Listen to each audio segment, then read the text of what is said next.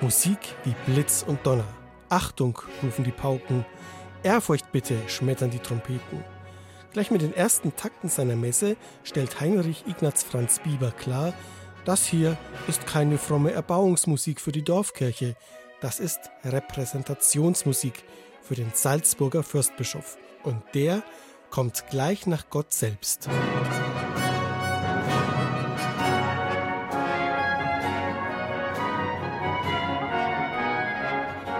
Groß, gewaltig, prächtig ist Biebers Missa Alleluja, ein Werk für sage und schreibe 36 Stimmen, Sänger und Streicher, Zinken, Posaunen und Trompeten.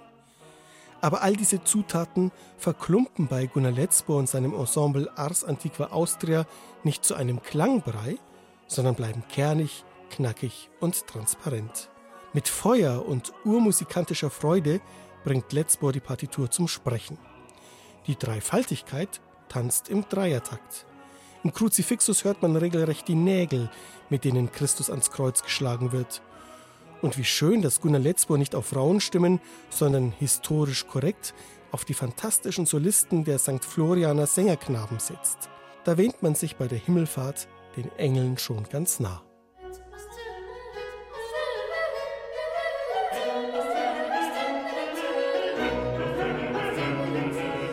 Es ist eine CD der Kontraste, denn nach dieser übersprudelnden, temporeichen, protzigen Messe folgen drei kleinbesetzte, innige Werke von Bieber.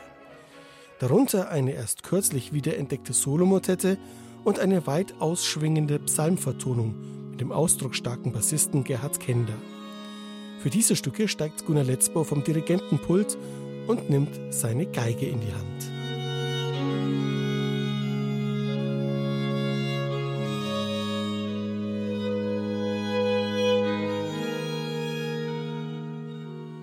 Lieblich wie eine Almwiese und süß wie Salzburger Nockeln. Gunnar Letzbohr spielt die typischen Stärken der österreichischen Barockgeige aus. Aber nicht lange klingt es warm und weich, denn unter Letzbohrs Händen entpuppt sich Biebers Kammermusik als instrumentales Theater, als bunte Szenenfolge, in der Pfeile durch die Luft schwirren, Tränen vergossen werden oder ein Prediger Ausrufezeichen setzt.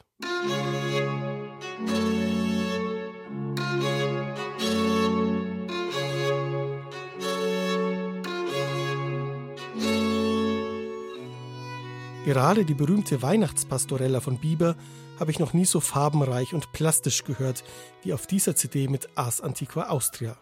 Auf überzeugende Weise hält Gunnar Letzbohr die Fahne der historischen Aufführungspraxis hoch.